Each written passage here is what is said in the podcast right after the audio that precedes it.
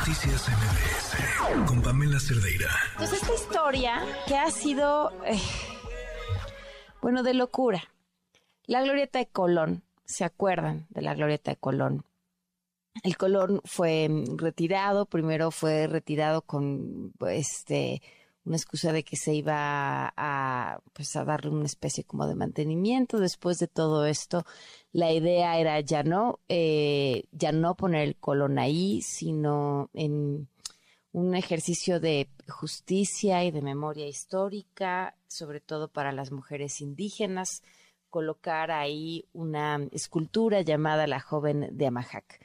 Pero en lo que esto sucedía y el espacio estaba vacío, eh, pues un grupo de mujeres muy eh, muy valientes, me parece también, pues colocaron una escultura que nos representa a todas, pero sobre todo que representa a las mujeres que luchan. Y entonces ese, que era la glorieta de Colón, se convirtió en la glorieta de las mujeres que luchan, y luego llegó este tema y este conflicto de ¿y ahora qué hacemos con la otra escultura que íbamos a poner? Finalmente se organizaron, les estoy resumiendo la historia, ¿eh? palabras más, palabras menos, eh, mesas de diálogo entre las integrantes del Frente Amplio de las Mujeres que Luchan, el gobierno de la Ciudad de México, para ver qué se hacía. Sofía, gracias por acompañarnos y es integrante del Frente Amplio de las Mujeres que Luchan. Gracias por estar con nosotros. Buenas noches. Hola, Pamela, buenas noches. Muchas gracias por, el espacio para hablar sobre la glorieta de las mujeres que luchan. En, en, ¿En qué van? ¿Qué pasó?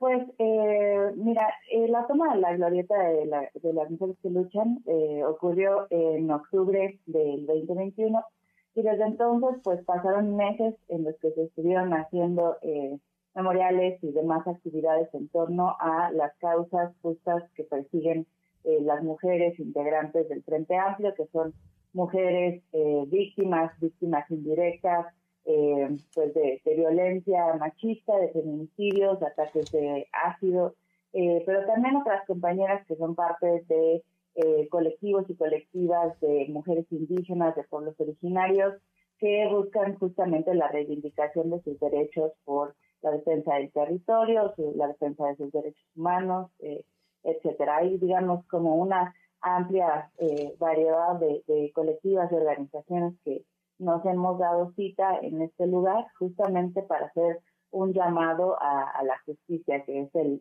nombre que tiene la escultura que está en la parte superior.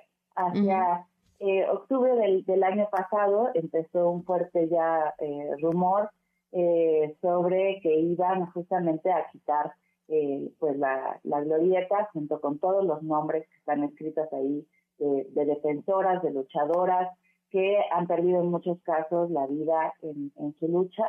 Eh, y esto lo sabemos porque se, filtró también, digamos, esta información de la, de la empresa que estaba eh, pues contratada para hacer tanto del retiro de esta antimonumenta como la construcción de donde le iban a, colocar. Entonces, nosotras eh, interpusimos una queja ante la Comisión de Derechos Humanos eh, de la Ciudad de México y fue ahí que se convocó a una primera mesa de diálogo una vez que ya se había integrado esta, esta carpeta eh, de averiguación en la cual habíamos intentado por muchos medios eh, tener una reunión con, con integrantes del gobierno de la Ciudad de México, que fue una reunión pública y no como se había convocado nada más con ciertas personas a puerta cerrada. Eh, y finalmente esto ocurrió y obtuvimos, eh, pues nos aseguraron que no se iba a hacer el retiro de, de la antimonumenta, que se iba a respetar el espacio y que se iban a seguir una serie de mesas de diálogo. Tuvimos dos eh, con el subsecretario de, de, Gobierno de la Ciudad de México y con personas del Instituto de la Mujer, de la Secretaría de la Mujer de la Ciudad de México, eh, y, bueno, ellos hablaban en, el nombre de eh, mujeres indígenas que habían hecho esta eh, recopilación de, de 5.000 firmas, decían, para la colocación de este, de este otro proyecto. Nosotras hicimos el llamamiento a decir quiénes son estas personas, más bien déjenos hablar con ellas y finalmente hicieron esta convocatoria a un grupo este, se dio una, una convocatoria express el 21 de diciembre del año pasado, donde finalmente apareció una eh, representante, una, una persona que se decía representante y presidenta de las mujeres eh, indígenas de, de, la náhuatl y afrodescendientes, eh, así como una persona que, que es parte de, una colectiva llamada Las de la Quela. Eh, y a partir de esto se, se, habló sobre la posibilidad, digamos, de una convivencia de la mujer de Amajar y, el, y, y justicia. Y se acordó que para este año daríamos una respuesta por parte del Frente Amplio, digamos, con nuestra nuestro posicionamiento. Ok. ¿Y qué pasó?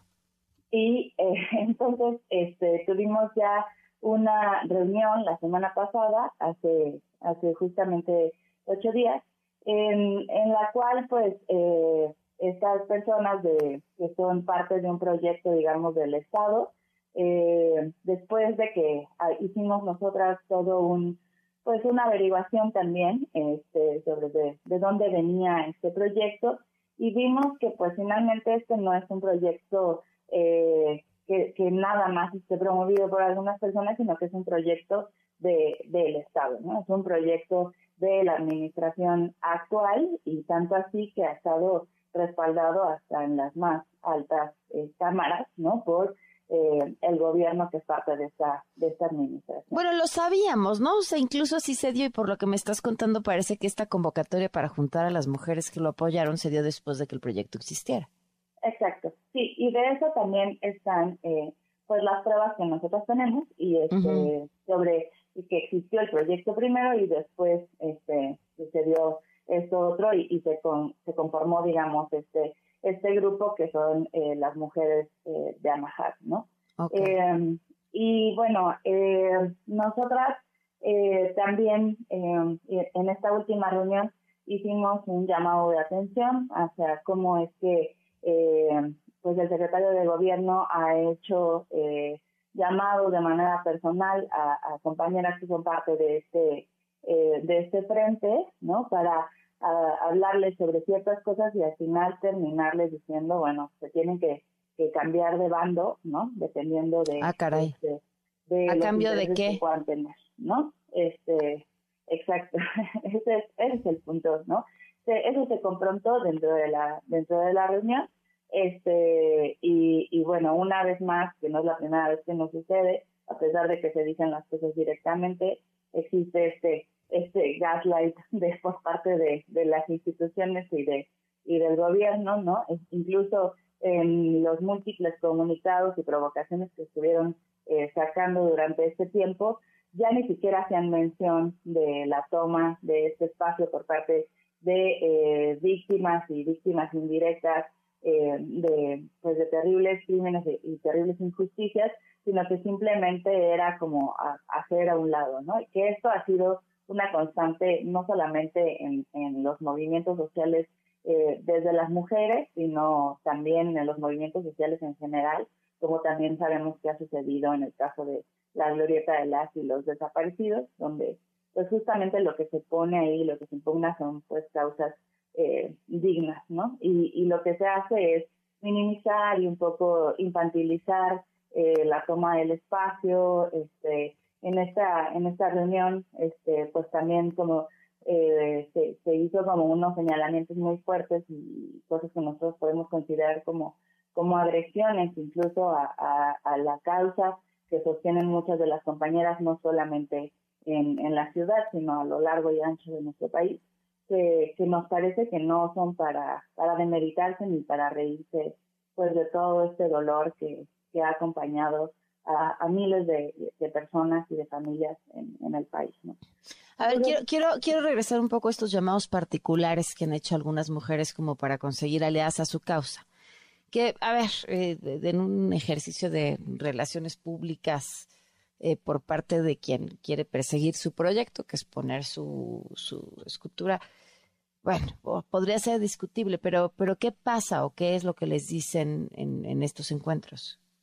Bueno, en uno, en uno de los casos, específicamente una de las compañeras quienes una mujer indígena eh, desplazada también, quien es parte del frente porque busca a su hijo desde el 2003, que le fue arrebatado de las manos este, en ese entonces. Este, ella también es, artesana, vive aquí en la Ciudad de México y, bueno, se le, se le pidió, digamos, que tomara bando para que pudiera seguir teniendo su, su espacio eh, de trabajo, ¿no? O sea, temas, temas así de, delicados que incluso se, se posicionaron en, en la mesa de diálogo, que nos parece que no son las formas porque ellos sabían perfectamente que el espacio para tener esa discusión era eh, en la Comisión de Derechos Humanos en frente de, de la ombudsperson, quien es quien media estas cosas y no eh, a puerta cerrada condicionando sobre temas tan tan delicados y tan dolorosos para, para las compañeras. ¿no? Claro. Pues estamos al pendiente a ver qué sigue con esto y te agradezco mucho que nos hayas tomado la llamada, Sofía. Muchísimas gracias y buenas noches. Noticias MBS